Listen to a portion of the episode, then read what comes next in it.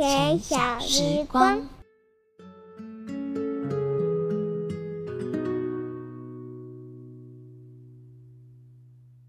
晚安，各位小朋友，你今天过得好吗？有上学的你，有没有发生好玩又有趣的事情呢？最近走在路上，你有没有特别的感受？谢谢老师，相信你会看到很多关于年节有关的装饰品，还有听到很多关于过年的歌曲。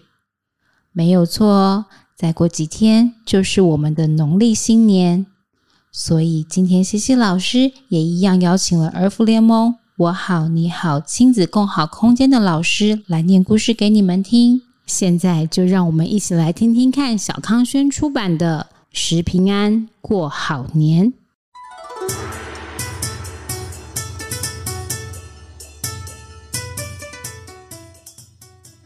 初一早，初二早，初三困甲饱，初四祭神。初五结开，初六是牛肥，初七七完，初八完全，初九天公生，初十十十，十一请囝婿，十二请查某囝转来食阿妹仔配挂菜，十三关老爷生，十四月光，十五是元宵暝。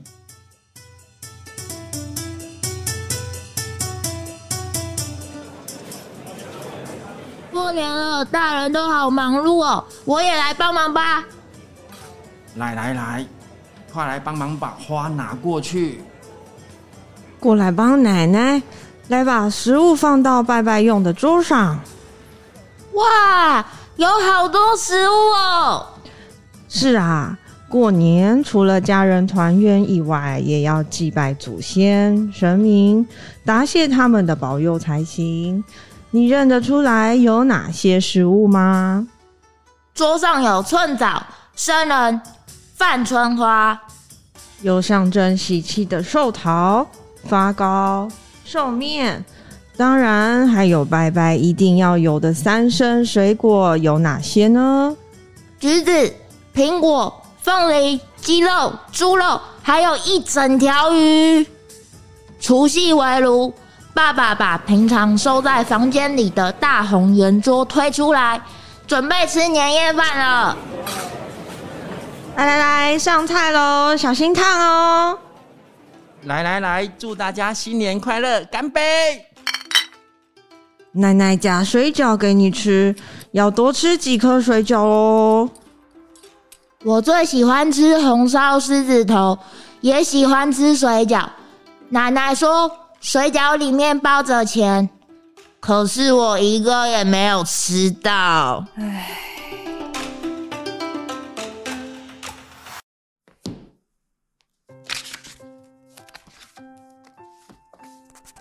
一月二十一号，除夕夜，天气晴。今天爸爸妈妈、爷爷奶奶还有我一起吃围炉火锅。吃了好多好丰盛的食物，有什锦火锅、红烧鱼、常年菜、烤鸭，还有好大盘的红曲米糕。希望新的一年每天都可以吃的这么开心。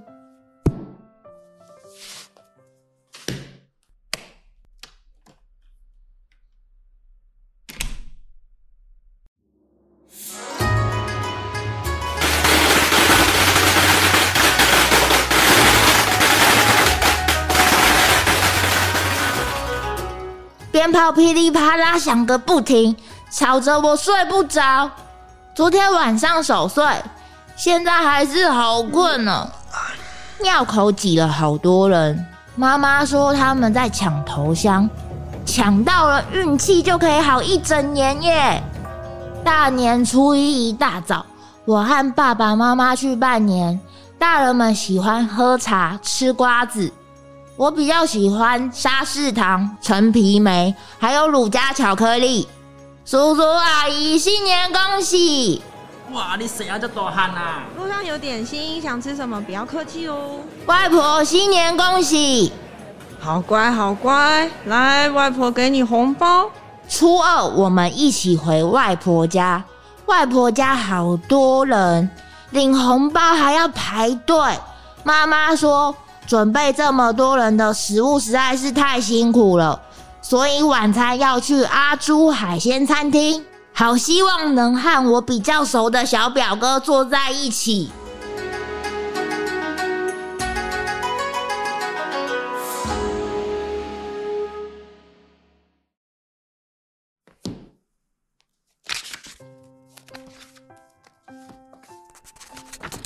一月二十三号，初二，天气晴。今天外婆家准备了酸菜白肉锅、佛跳墙、金沙虾，还有鸡汤。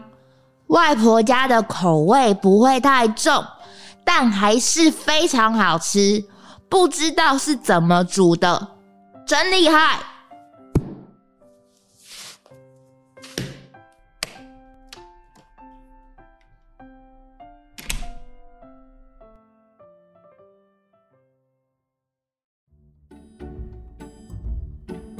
爸爸说初三可以睡晚一点。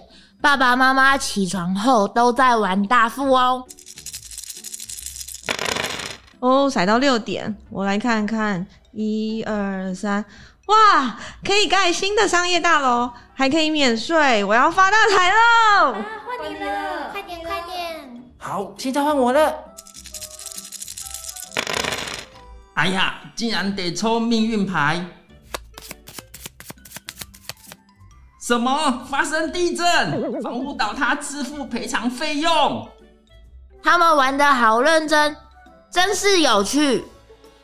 过新年真有趣，好吃又好玩。听隔壁的阿姨说，越南过年是吃粽子，不知道其他国家过年都吃什么呢？真希望天天都过年。好喽。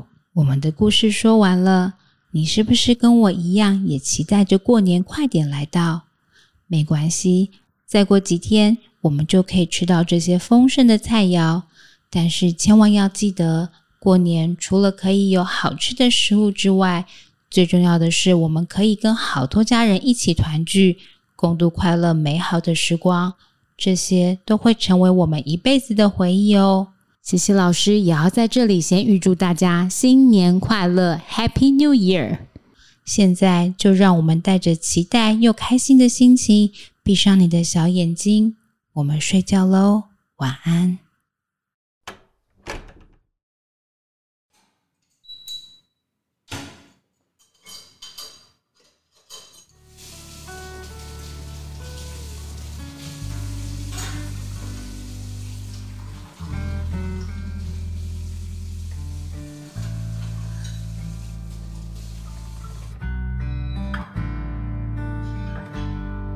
友睡觉后，大朋友睡觉前，我的、你的睡前小时光。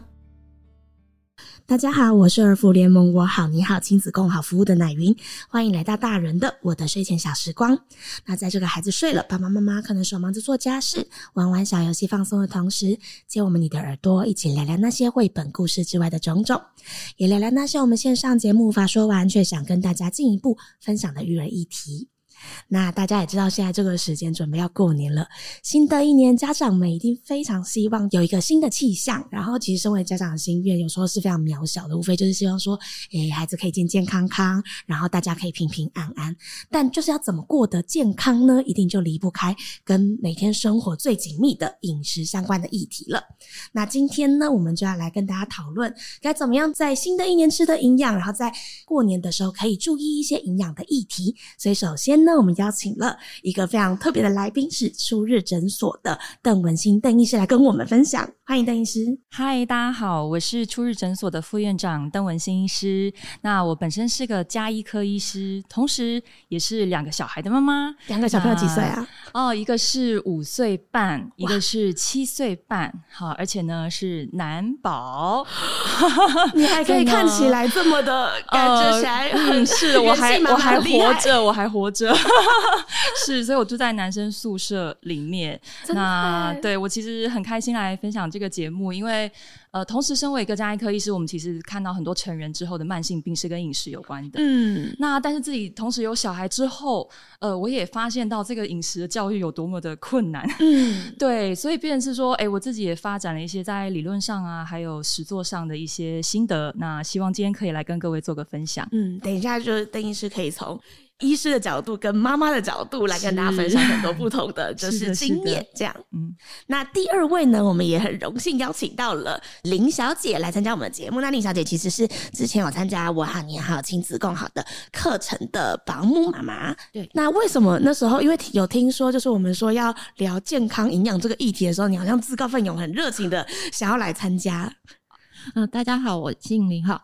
呃，我本身是现在目前来照顾一个刚四岁的小男生，那他非常好动，那就是说他饮食的话，我觉得不是很正常。嗯，所以我想要了解说，怎么样帮助一个好动的小男孩可以正常的饮食，然后。让他的营养能够均衡，这样子对。然后刚好听到有这个活动，我就想说，哎，赶快我赶快来 来了解一下，对对对，来帮助我怎么样？这样难得的机会，对我觉得非常的难得，刚好很幸运有这个机会，谢谢。回到就我们今天的主题嘛，就今天要讨论当然就是营养跟过年的饮食相关的议题嘛。就其实我们大家大人也好，就刚刚像医师说的，我们其实蛮常在报章杂志就开始一直提醒我们说，过年的时候大家不要吃的太过头啊，不然回头的时候又要减肥呀，或者是什么的这样，或者是我们在过年的时候是不是会吃的不健康之类的。那首先是想请教邓医师，就是在过年吃的议题上，小朋友没有什么。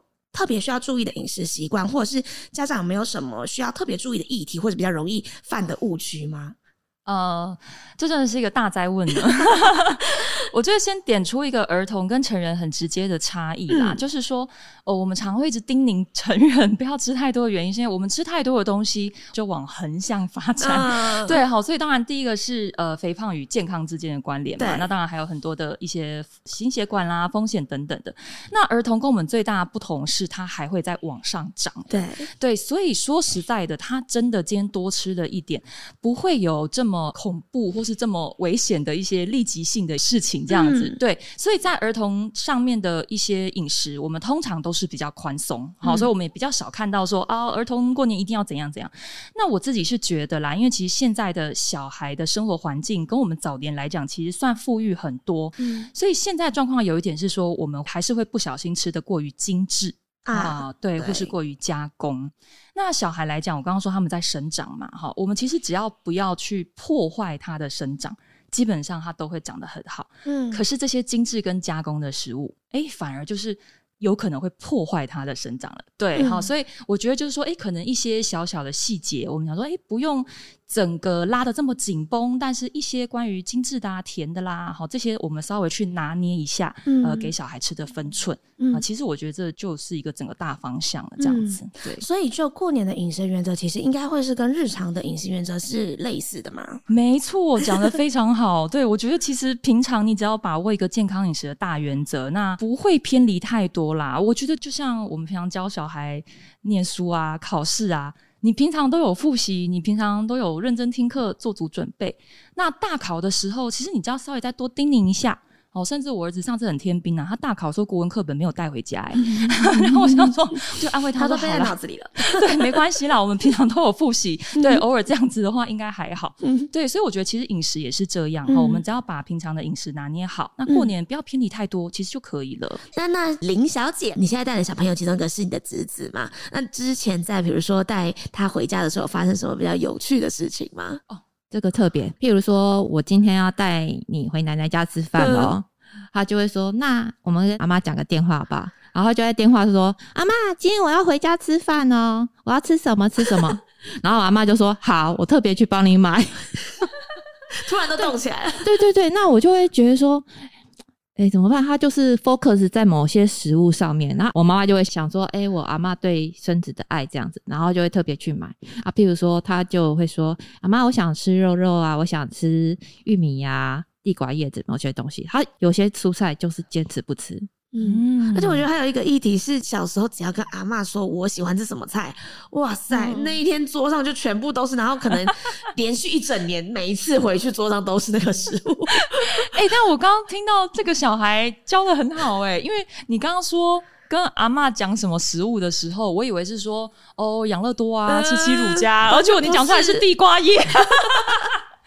哎、我觉得还不错啊。那关于蔬菜这件事情，真的你要小孩吃所有蔬菜，我觉得好像真的蛮困难的。嗯，对，大部分的小孩好像都蛮挑的。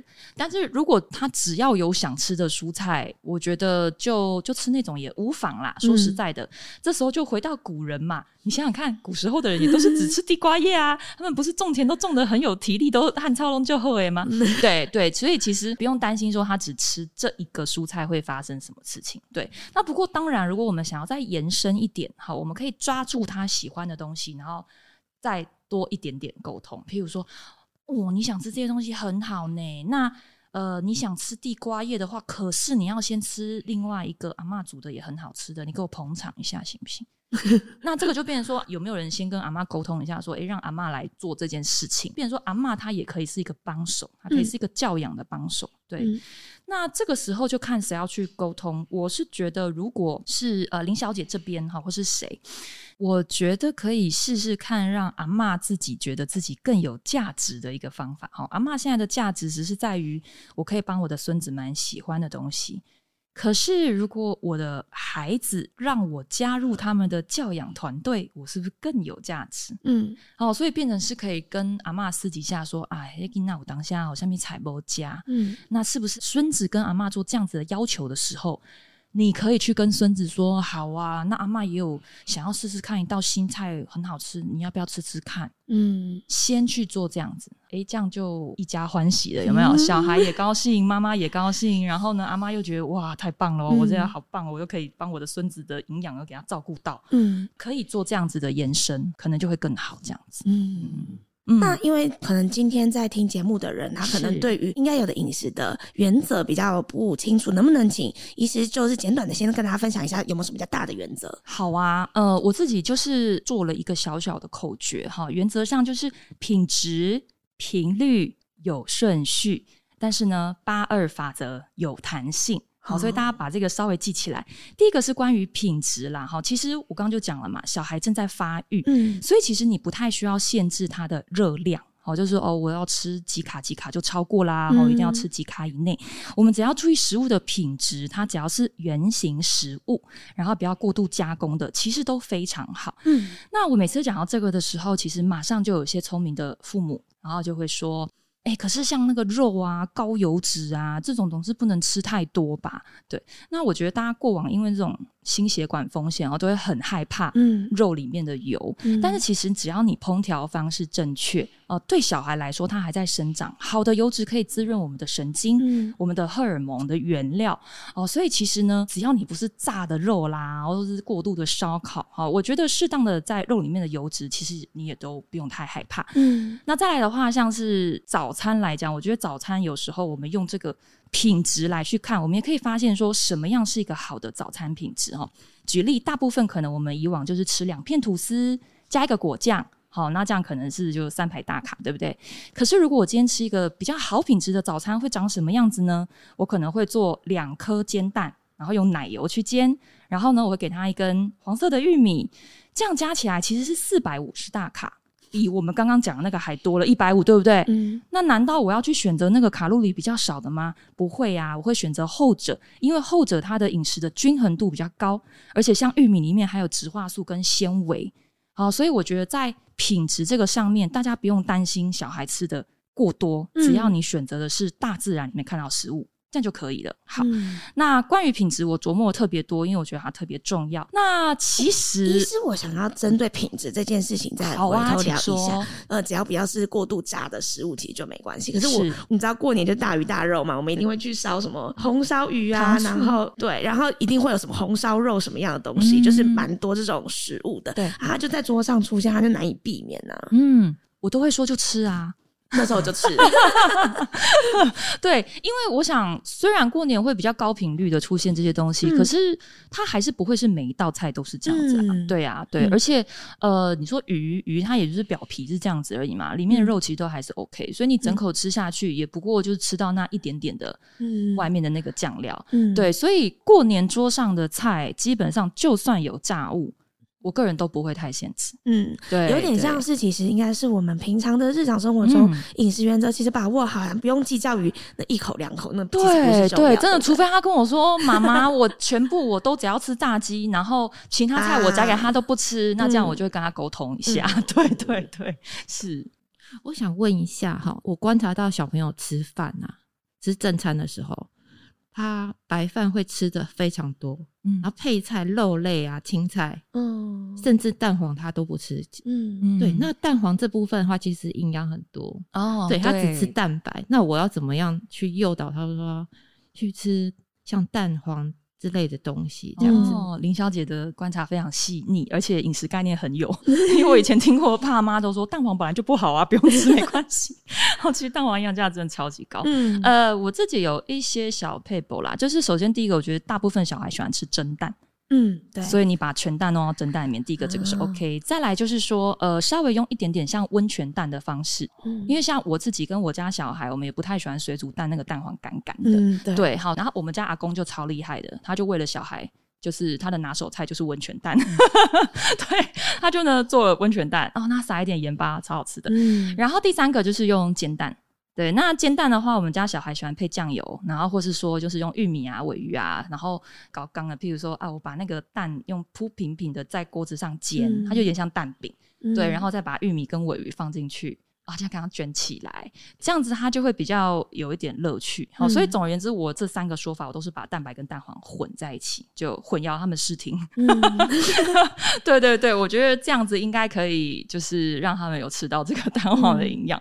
等于是烹调的时候换一个做法，其实孩子就可以接受，因为孩子有的时候就是不喜欢那个口感，或者是刚刚像说到的蛋黄干干的感对，觉。没错，没错，嗯对对。哦，蛮好的提醒，那可以好啊，那我就再把我刚刚讲的频率稍微带一下啦。就是说，大家都会吃饮零食的饮料，尤其是像正餐不好吃的小朋友，嗯我们照顾者会担心他们会饿啊，呃，所以我们就会想说，哎、中间塞一点东西给他。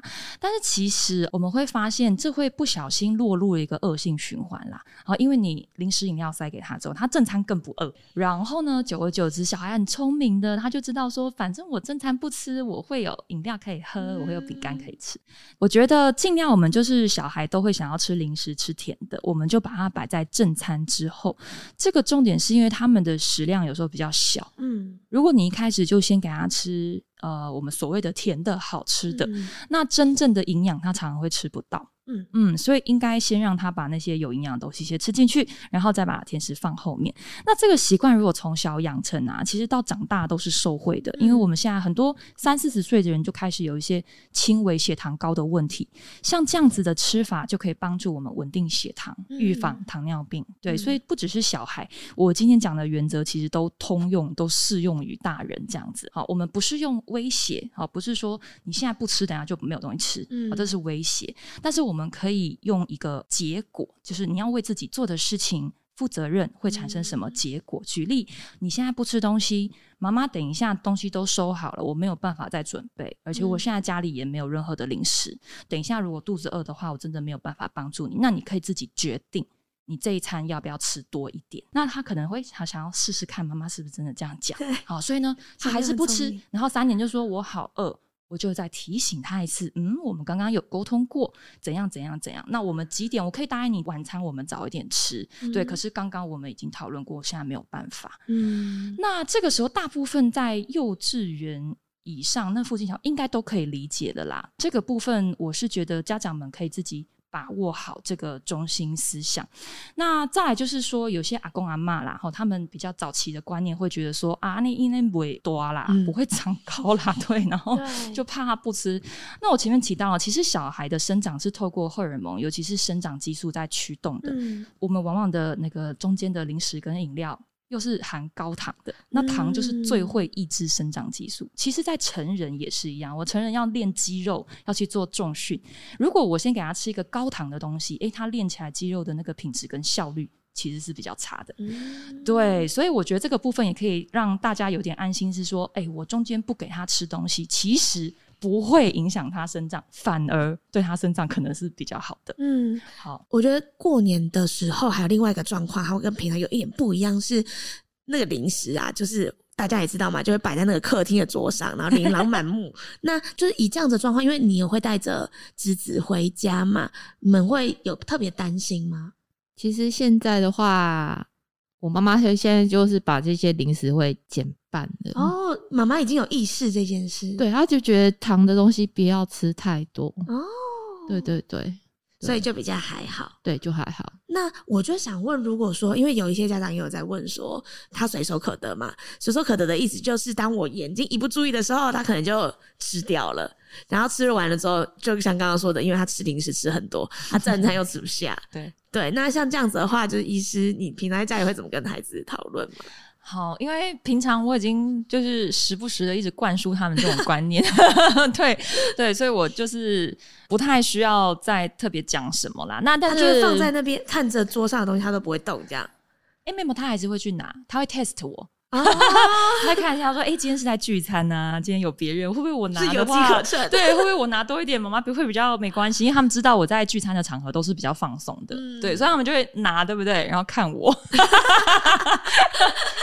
然后呢，我就用手语跟他说一好，或是二这样子，对，就是我有在看你大概吃了几个，对。”那如果我发现就是今天好像有点疯狂哈，就是真的很想吃，我会直接带他到那个零食桌，说不然这样好了，你先选定你想吃的啊，我们就先选三个好不好？他说可以四个吗？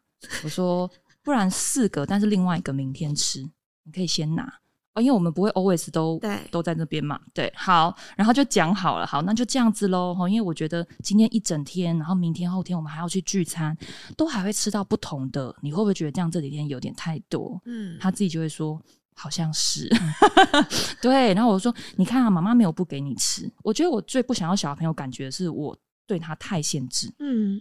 对，因为他们就会反弹。对，因为我自己也是一个很叛逆的人，所以呢，我自己知道那种就是你一直被限制，然后但你更想做的感觉。对我说：“你看，我都让你吃，我还让你选。那但是我只是觉得吃的时候怎么样会比较好。嗯，呃，那这样他就可以接受，对不对？然后我有遇过，就是像可能别人妈妈都没有这样子，别人的妈妈都让他一直吃，一直吃。对啊，为什么我们要这样子？嗯，然后我就说啊，很可惜，别人的妈妈可能不太知道。”这样子一直吃，呃，可能会对自己造成一点影响。他不是对他小孩不好，是他不知道。嗯，可是你知道了，你不觉得你比较厉害？你可以去选吗？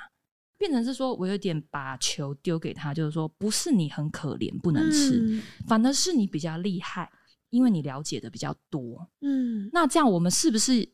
也许你也可以去影响，当然不要当纠察队了哈！不要说，哎，你都不能吃哦，那是人家妈妈决定他的哈，或者他平常完全没吃啊，可能一整年三百六十五天都没吃。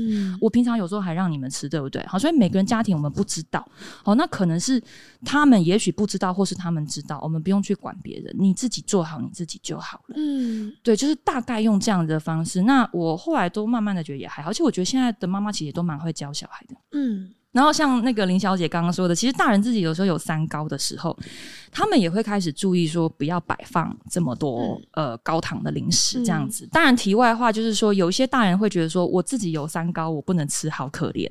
但是囡那不要紧呐，给加几瓜啦，然后就会给小孩一直吃。对，那这个观念的话，有时候我也会跟长辈沟通啦。好，我就会说啊，别塞，起码囡那哈，你好好嘛，是拢在家呢，嘿，无亲像阮。古早是拢无食即款的物件，即码是逐工老师拢会花些糖果哦，拍着我大意无好嘿，但是就是说 还可以是不是？嘿，对我就是因为要跟长辈博感情哈，所以有时候你就要这样跟他沟通哈，然后就谢谢谢谢，哎，赶快谢谢阿公啊，阿公对你很好，哈，你要让长辈感觉到说，因为那是他的付出，他的心哈。我们拿两个嘿啊，可是阿公，我们要吃完饭才能吃，阿公你说好不好？好，那长辈一定会说啊，丢丢丢，爱听妈妈的话，哈，你这青菜爱先夹，蛋节再再再甜诶，就变成是说，我们去做到说，不要让长辈觉得不好意思，让长辈觉得尴尬。嗯诶，那我们也同时也可以教小孩跟坚持我们自己的立场。嗯，对，那这样就可以三方都顾到这样子。很有智慧哎。因为这都是实战经验一起累积下来的。对对，所以大家可以自己哎去摸索看看，当你今天这样沟通的时候，是不是整个你的场控就非常的完美了？这样子，对对对，嗯，真的，我觉得刚刚听到一个让我蛮惊讶，就是因为我也常常会觉得说，哎，那这样小朋友会不会觉得自己很可怜？哦可是你把它转一个观念是说，哎，你不是可怜，其实是你知道的比较多，所以你有选择权这件事情，我觉得小朋友自己也会觉得很开心，就是哦，我是一个很像，因为小朋友都喜欢学大人嘛，对就是哇，我是一个大人，我知道的很多，我很厉害，这样。对，没错。然后像我们如果大家去挑零食什么的，我也会去带他们看那个成分跟那个含糖量。嗯，对我就说，你看呐、你看这两个长得一样，对不对？它都写呃什么什么饮料，可是你翻到后面，哇，你觉得哪一个比较好？哦，这个我答对。哎，我说你看，人家都不知道，人家只看价钱，对不对？然后比较聪明的看一下热量，可是你还会看糖，你还会看成分，那就是慢慢的给他一些对自我负责，然后也让他、对，就像你讲的，就是哎，我自己有一些不错的地方，嗯，对，那这样他就会更有信心。嗯，对，因为的确有蛮多家长啦，会中间就是觉得，那我还是喂食好了的原因，我觉得大部分都是，比如说孩子的生长发展相对来说可能比同年龄的孩子比较慢，加上很多小朋友就是不爱吃东西，爱剩这样。对，他就会觉得说，那这样子的话，吃一点算一点，吃零食也算吃，至少还有一些，比如说嗯。热量也好，还是有东西进肚子，孩子不会饿，他才会有可能可以长。但我觉得刚刚蛮好的提醒，就是有的时候选择对的东西，反而才能够促进他有更好的成长发展。嗯，对在带小朋友有，就是四岁的那个小朋友有类似的问题吗？他大概每隔两个小时就会说：“我饿了。那怎么办？那我就是去，还好他蛮喜欢吃水果的，啊，所以我就会给他香蕉、嗯苹果、奇异果、葡萄之类的东西。嗯对，但是就是不爱吃青菜这样。嗯。嗯嗯，哎、我有一点好奇耶，因为像比如说有一些成人，他的确就会是少量多餐的进食模式嘛。是那以小朋友而言，就是少量多餐跟专心的吃正餐有什么差异吗？还是其实都还好？其实小朋友他们生长代谢比较快啦，嗯所以少量多餐我觉得还 OK 哈、嗯所以大部分我们可能会在下午给个点心，所以就是四餐左右。嗯对对对。嗯嗯那真的食量超级小的小朋友哦，甚至睡前给大家多一个点心，等于是午餐。我也觉得 OK 的，对。嗯那成人的话，有时候比较不建议的原因是我们每一次进食都会刺激一个荷尔蒙叫胰岛素，嗯，现在很多的慢性病都跟胰岛素过度的被刺激过高是有关系的。哦嗯甚至一些儿童的肥胖，我们现在在看儿童的肥胖症，他们很多也都已经有高胰岛素的问题。嗯所以如果说目前这个小孩的生长发育曲线是中间，呃，甚至偏比较下面一点的，好，那我觉得少量多餐非常 OK。嗯只是如果你发现他已经有点超过 一般人的这个呃体重的话，嗯好，那妈妈们就要自己稍微把握一下，可能尽量抓在三餐，这样就好了。对，嗯，了解。我有一个问题哈，因为就是我照顾这个小孩，他爸爸妈妈是比较晚起的，所以他的早餐跟午餐会隔很近。对，大概十点九点半吃完之后，接近中餐的时间，他会说他会饿，我就很困扰，是说如果现在让他吃东西，我怕他中餐又吃不下，那这个要怎么办比较好？毕竟李小姐是照顾者，然后小孩终究还是主要跟爸妈的作息一起，所以应该就是看说爸妈主要跟小孩相处的时候，哪一餐一定会吃最重点，我们以那一餐为主。好，所以如果像你发现是说中餐是他的重点餐的话，那早餐我们就给他吃一点点就好了。那那个一点点的话，尽量建议早餐我们都还是有点蛋白质。所以如果我的话，我就给一小碗的蒸蛋，这样就好了。只要有一点蛋白质，其实呃，我们的生理机制就可以有营养，可以开始运作一天。家长们自己大概把握一个原则，就是说，可能一餐的蛋白质量大概就是半个手掌。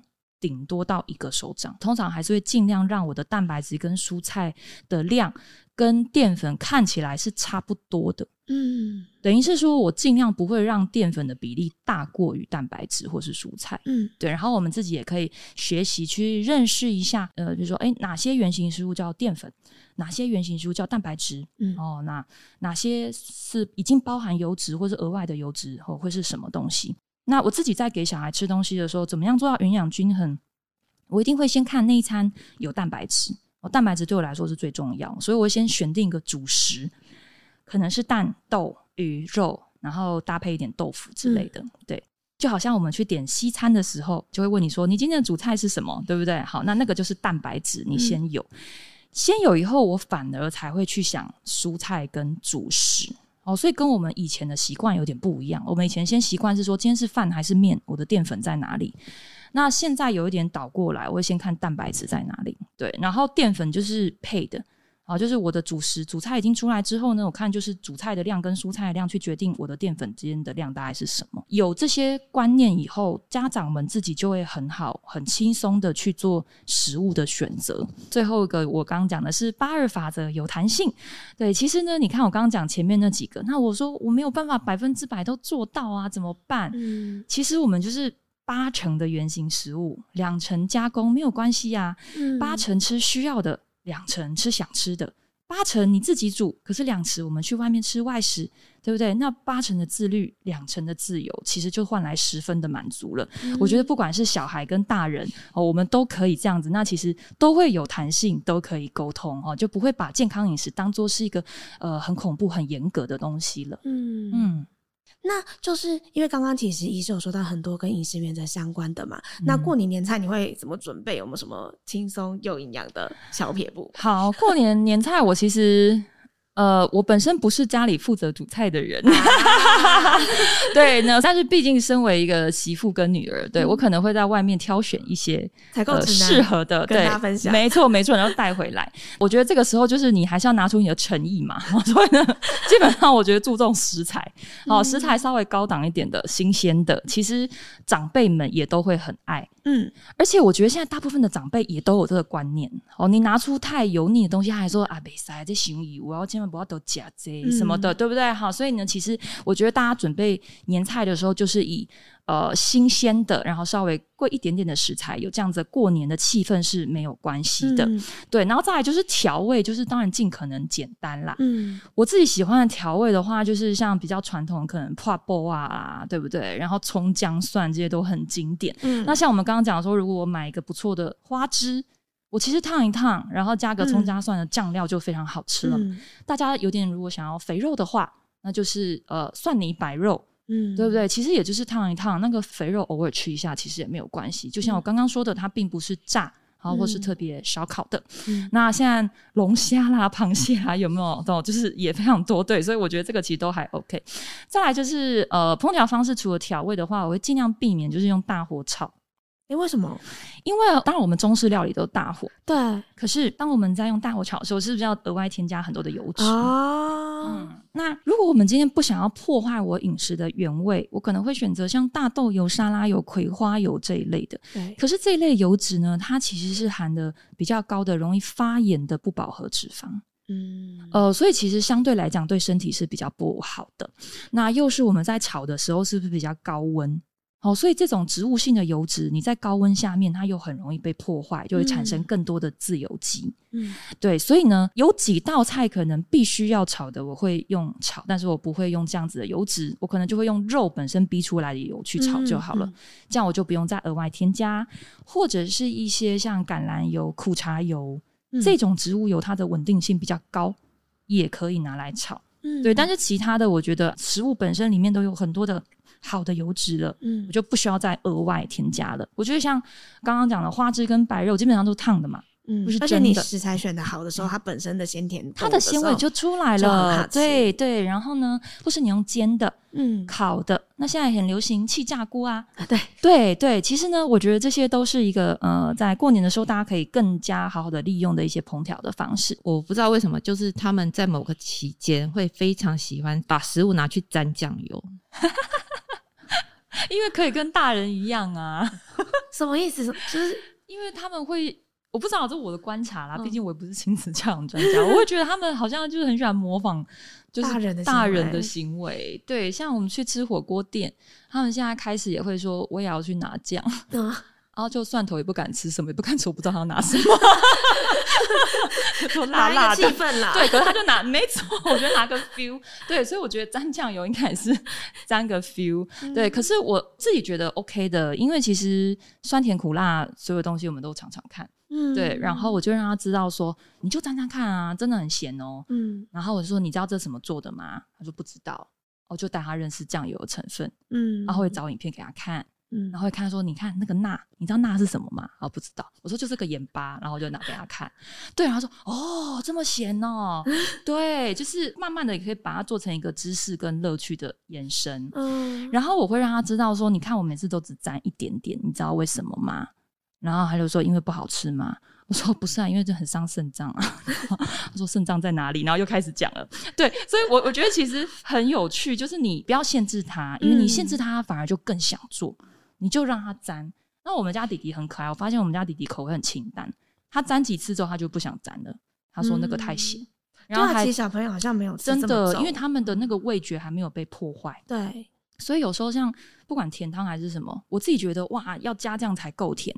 其实说实在的，你如果从小给他吃不甜的，然后你突然给他吃一个很甜，他会觉得很 over、很嗯腻的那种加工感。对对，所以呃，我觉得其实小朋友的味觉比我们大人想的敏感很多。呃，然后我们不用特别做很多的咸度，但是如果他想尝试，我们就让他去 test，、他嗯自己会发展出他喜欢的那个感觉。嗯，对我们也可以回头再去观察一下，就小朋友嗯这个行为到底是觉得有趣，所以他想要做，嗯还是说，哎、他可能吃的东西，他真的比较喜欢吃咸的东西，有可能他根本就只是喜对欢那个行为。没错，那因为其实有时候那种咸香咸香的东西，它还有个问题是那些酱料里面有时候是加糖的，嗯，对，那真的会让人有点好像屌屌的感觉，是甜味。对，所以我们在挑选自己家里在买酱料的时候，我们也可以尽量选择就是添加物、糖分都少一点的，嗯，这样它比较不会去混淆，觉得说哇以后被这个味道好吸引它，每次都想要沾它。嗯，那当然啦，如果大人我们自己发现小朋友已经有一种好像不是好玩了，他是真的很喜欢咸味的时候，我们当然还是要做一些调整。呃，那我最喜欢的调整方式还是一样从沟通跟知识开始，嗯。先告诉他说，诶，为什么我觉得这样有点太多了，嗯等，等等等，这样去跟他聊。嗯对，，那会比直接说这不行啊，这太咸了，然后就把它拿走，嗯，因为你以后他长大，你看不到他在外面就是还是会吃这么咸。嗯对对对，他也不知道为什么咸，对他也不知，道，因为他就是觉得我想吃，但是大人不让我吃。嗯，对对，嗯，那还有像汤品啦，我觉得以前就是流行喝个佛跳墙或者什么的嘛。对对然后就是吃啊对，或是一些勾芡的汤之类的。像我自己，我平常一年三百六十五天，我喝到这种汤品的时间非常少。嗯，对，所以如果过年我喝一下，我觉得 OK。可是如果你常常就已经是会喝羹汤，哈，从你就常会吃到这种很勾芡的或浓汤的时候，嗯其实过年你就不用，你就选轻一点的汤头。嗯对，像很简单的海带味增汤啦，对不对？然后呃，蔬菜肉片汤啊，对我觉得就是简单的，不要太多的勾芡，因为勾芡它又是淀粉又是糖。啊，反正过年就是要么就糖多，要么就油多，你可以尽量偷一点掉就偷一点掉哦，这样你就可以吃得开心，然后又不会觉得很有压力，这样子。啊，平常不要喝酸辣汤好了啦，过年我觉得佛跳墙还是要吃，是不是？对，那你是不是就回到我们刚刚那个八二，你就做个取舍嘛？对呀，对呀，完全 OK 的，是是是，这样过年就好轻松，吃的好开心，嗯对，是是是。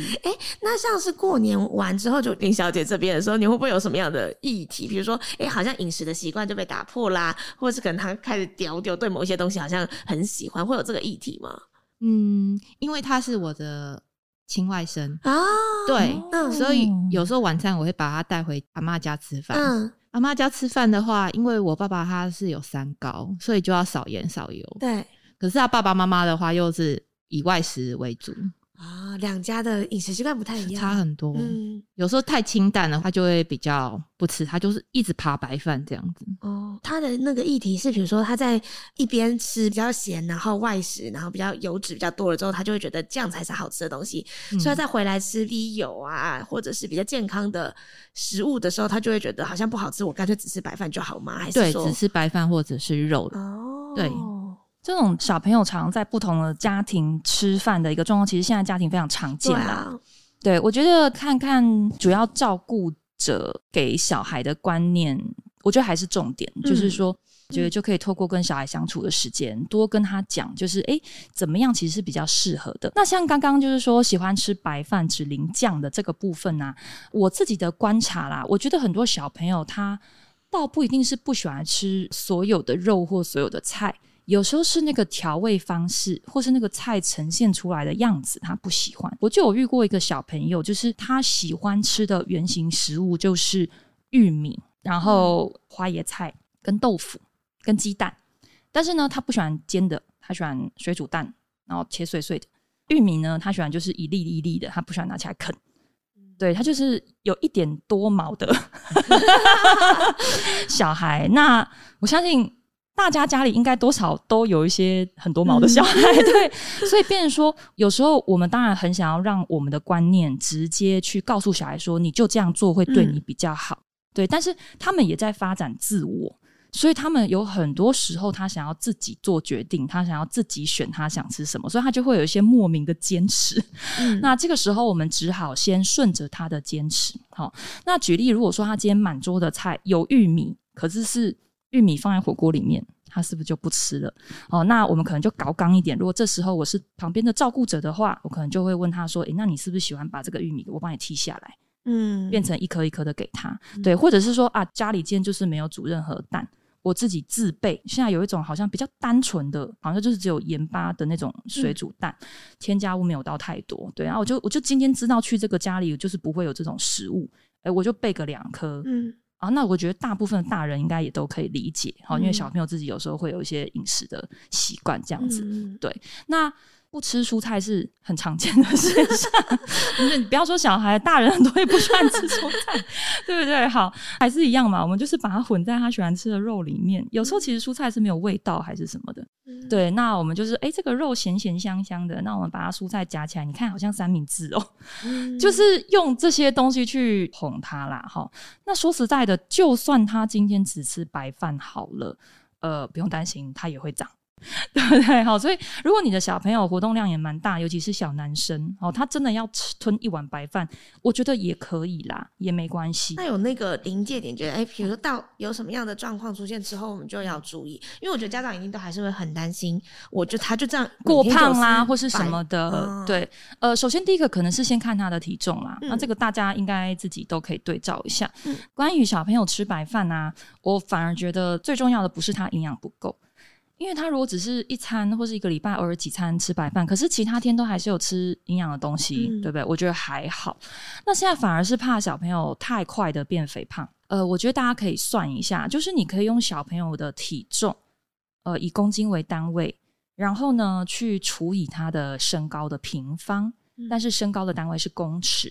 嗯好，所以像我们家小孩现在一百二十公分，对不对？然后体重是二十五公斤，我就用二十五除以，然后一点二除以一点二嗯的这样算，就会得到一个 BMI 值。对好，那大人也是有一个 BMI 值嘛，对。可是小朋友的 BMI 值是随着他们的年纪的不同在变换，然后这个你只要去 Google，嗯就是打儿童 BMI，然后卫生福利部它就会有一个表哦，让你对照一下说现在你的小朋友他的这个体重是不是已经有一点临界要注意了。如果没有到那个状况的话，我就觉得不用到太担心哈。不过我还是尽可能把握在一碗白饭以内啦，对，因为其实成人顶多也就吃一碗白饭以内嘛。好，首先我们一定要跟小孩讲说，你吃的东西是 OK 的，他才不会有一种抗拒的感觉哦。你吃的白饭很 OK 哦，它是圆形食物，它也不是炸的。可是呢，你这样都没有吃到一些肉肉跟菜菜，那你看看你的肉肉跟你的骨头，我们要怎么长得跟呃蜘蛛人一样呢？呃，类似这样，对，就是对，然后或者哦，你看宝可梦它为什么会发电？好、因为它有很多的营养储存在身体里面呢、你只是这样可能没有办法。好，所以这时候我会先装空碗。他说：“哎，你看上面，你想我让你选，你要吃 A 还是 B？” 所以选项没有吃或不吃，选项是 A 还是 B，就是他一定会吃到就对了哈。那或者是 B，呃，你要直接这样，还是我帮你减税？就是这样，就是变成说没有不吃的选项。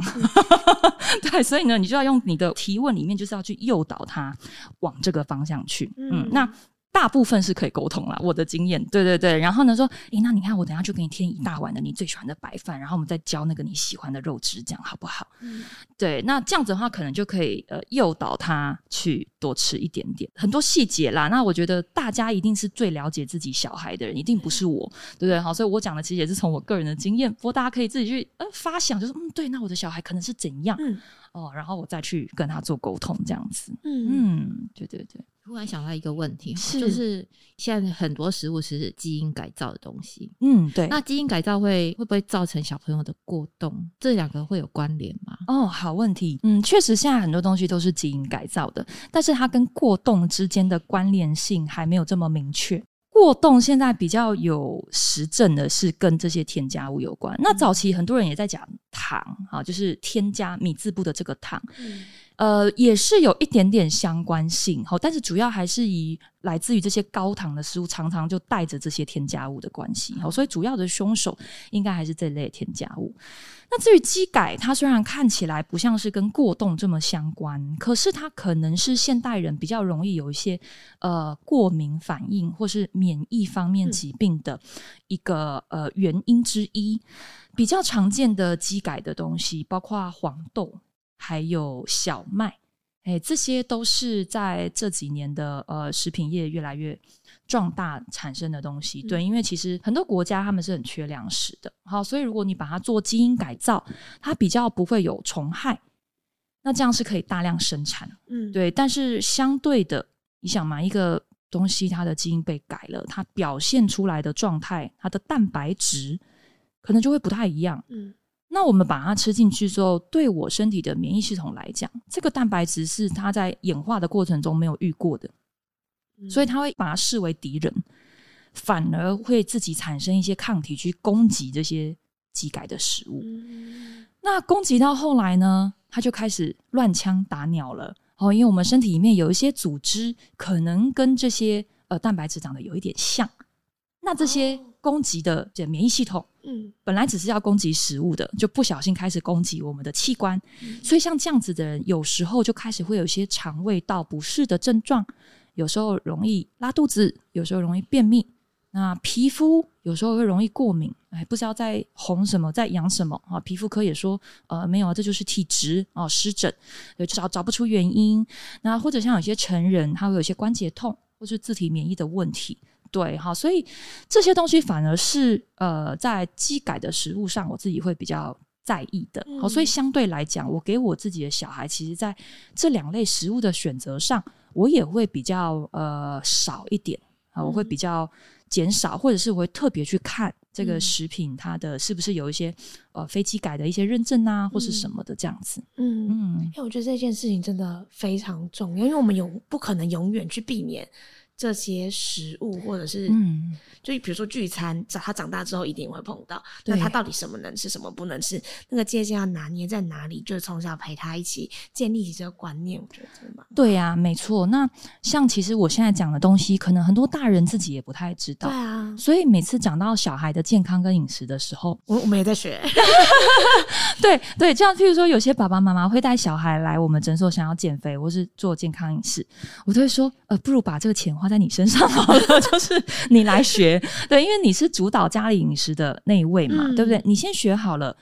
小孩会变健康，你自己会变健康，那不是全家受惠嘛？那如果你只是一直叫小孩说：“哎，医生叫你这个吃，这个不要吃，这个吃不要吃。”可是你自己也不知道为什么，你也不知道这个观念的话，呃，其实就很可惜，对不对？就好像我只是给你鱼吃，但是我没有给你钓竿。嗯，当然我自己也蛮蛮多的呃这这方面的知识，所以我一定注意。我今天在告诉小孩这些饮食原则的时候，我是赋权给他。我是 empower 他，嗯，我是让他知道以后，然后有做选择的能力，而不是我讲什么他听什么，或是被外面的呃，不管是广告啦、行销啦等等的去影响自己的判断，这样子。嗯，对对对，嗯。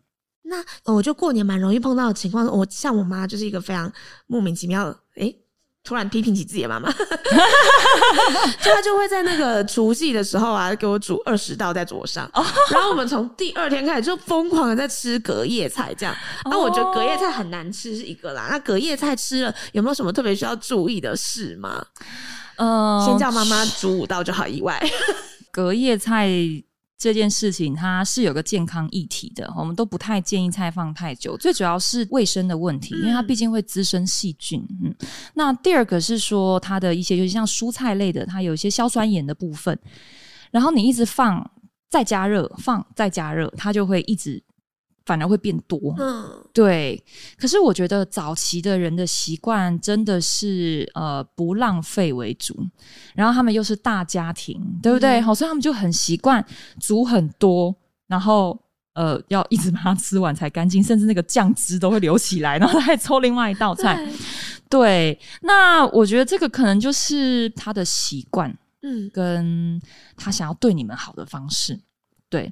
所以这个就每一个人的家里要慢慢的去摸索一个，就是我如何让我的长辈觉得他还是有在对我付出，然后我还是很高兴吃到他煮的菜，但是他不要煮那么多或是放那么久。对，那像我自己的说法会是觉得说，哎，每次那个年菜啊，我最喜欢吃的就是什么跟什么。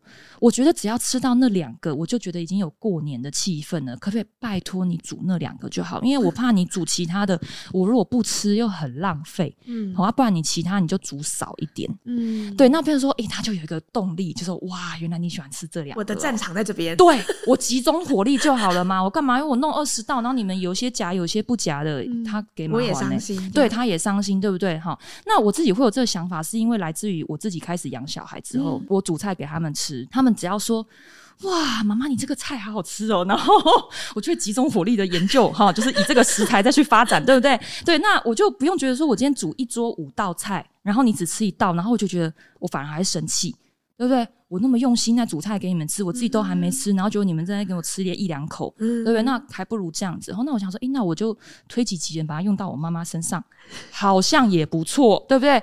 或者是说，我就看起来她喜欢吃什么，嗯。然后呢，我就说啊，我都已经长这么大了，每次都是你在服务我，阿内瓦很不孝顺，有没有？好，是不是应该我买一些我觉得好的？他说没，哪还凶贵啦，下面下面，然后跟他说没有啊，这才多少钱呢？而且这很新鲜，很新鲜，对不对？好，那这样子让我等于是说，不是嫌他菜不好吃，是让我孝顺你，我也想付出，对，那他也会有点啊，好啦好啦，孩子的付出啦，让他啦，嗯，对，所以我觉得这有时候已经。过年这件事就是已经健康，当然是个主轴，但我觉得更多的其实是家人之间的连结，跟我们怎么样去同理，就是对方想要表达的那份爱心，那我们怎么样去接受之后，然后再再再再再传递出去。嗯，对我觉得这个是很重要的。对对对。讲一讲，我都觉得下一次那个在做婆媳沟通之类的时候，还想教你们，完全跳脱。好哦，真的都跳范围，真的 很酷。是，对对。那另外就是再回到那个隔夜菜啦，就是隔夜菜。除了如果假设真的无法避免，就因为我觉得过年大家都还是会多准备一点点。当然，当然，当然。那有没有什么比较需要注意的保存的一定一定啊，对我觉得重点就还是说，第一个，你他煮一大锅，你先分装。嗯。就是已经确定明天后天都要吃了，你就先分装冷冻，呃，那这样它就可以马上的保存起来，对啊，不然你上桌大家筷子夹来夹去的，你很难避免口水跑进去，那那个口水又会额外滋生细菌的。对不对？好，这第一个。那第二个就是公筷母匙的重要性啊，因为现在其实 COVID 的以后，大家其实都慢慢有这个概念了哈，就是你上桌然后备个公筷母匙，大家都不会觉得怎么样。好，甚至在家里，哈，有时候会觉得说啊，都是一家人，干嘛公筷母匙？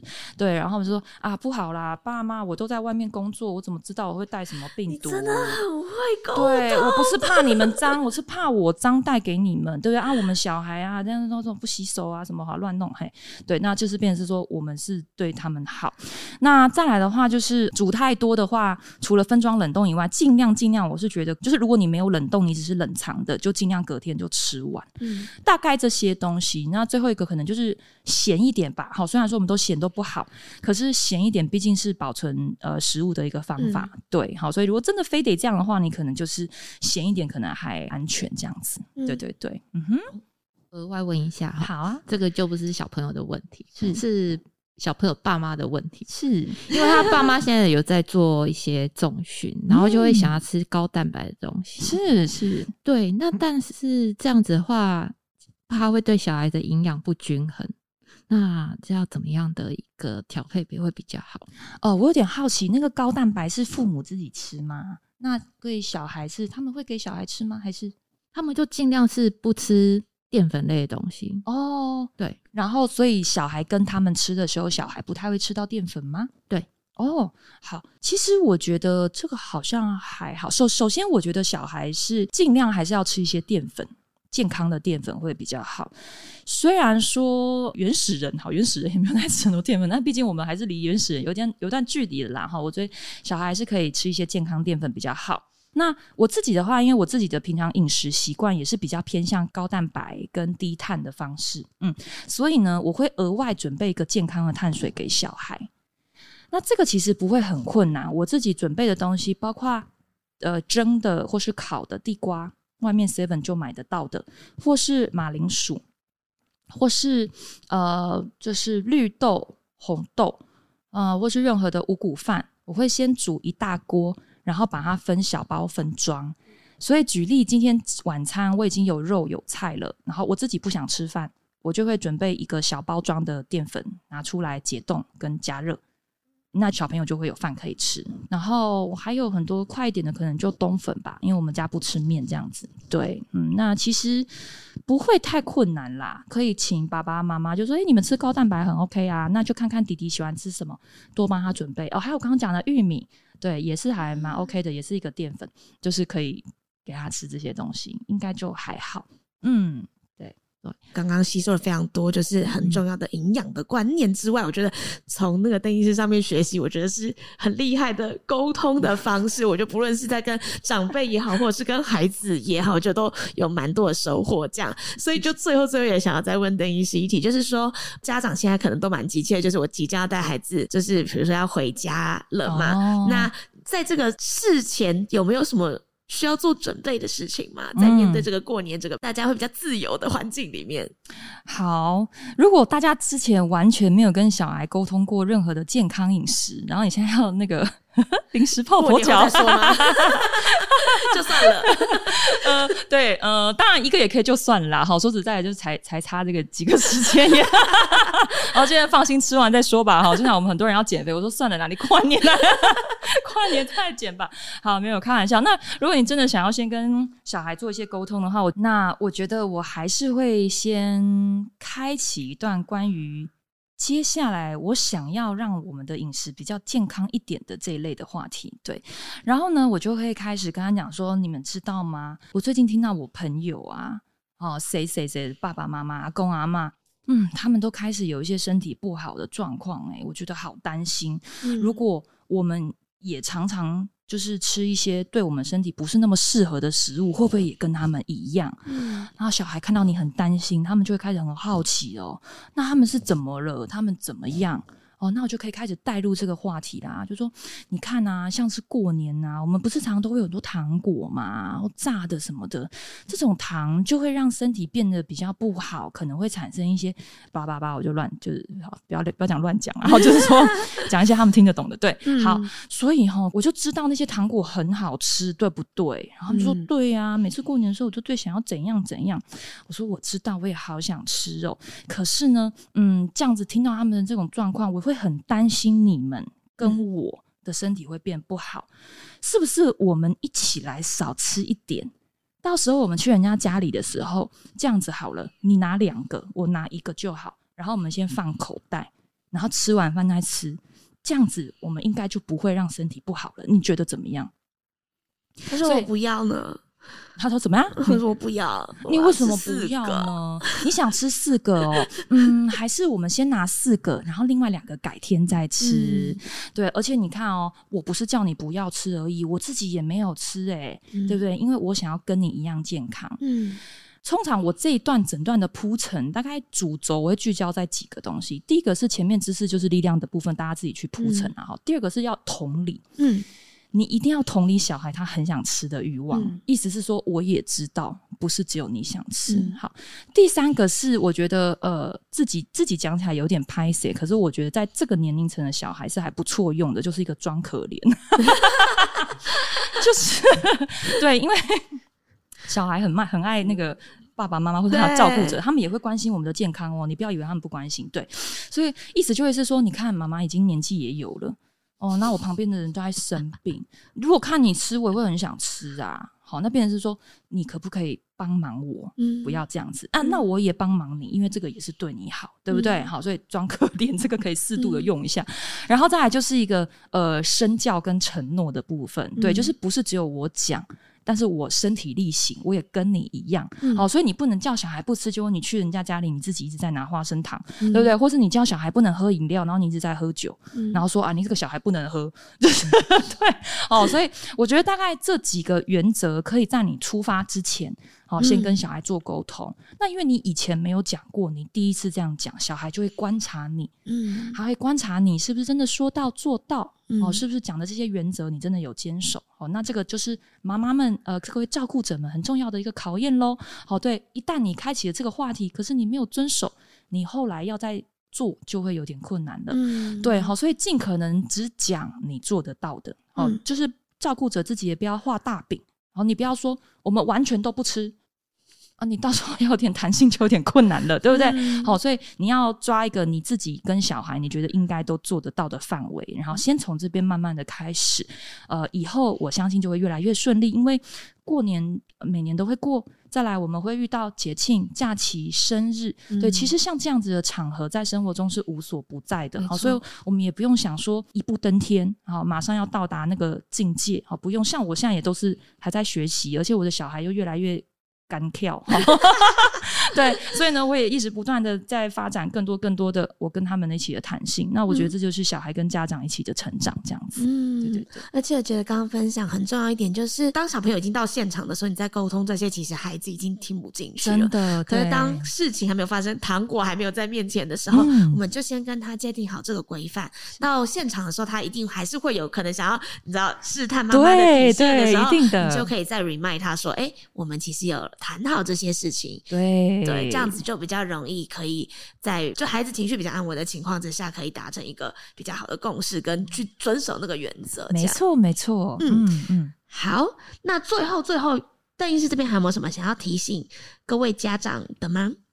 嗯，还好啦，还好。我觉得其实现在们家长们都已经已经超级厉害了，对。而且我身边的家长们，其实有时候哦。我感觉，嗯，虽然他们不一定是做健康相关产业，好像还比我还严格一点。对对对对，所以呢，我觉得其实就是就是慢慢来啦。好，对，其实慢慢来是最快的方式，不管在什么事情上面都一样。对，那就举例健康饮食，我们今天虽然谈了很多，但是还有非常非常多的东西我们都没有去呃 touch 到的。对，好，所以大家开始在心里面跟小孩的心里面种下一个种子，它其实就会慢慢发芽。对，好，所以大家不用太担心。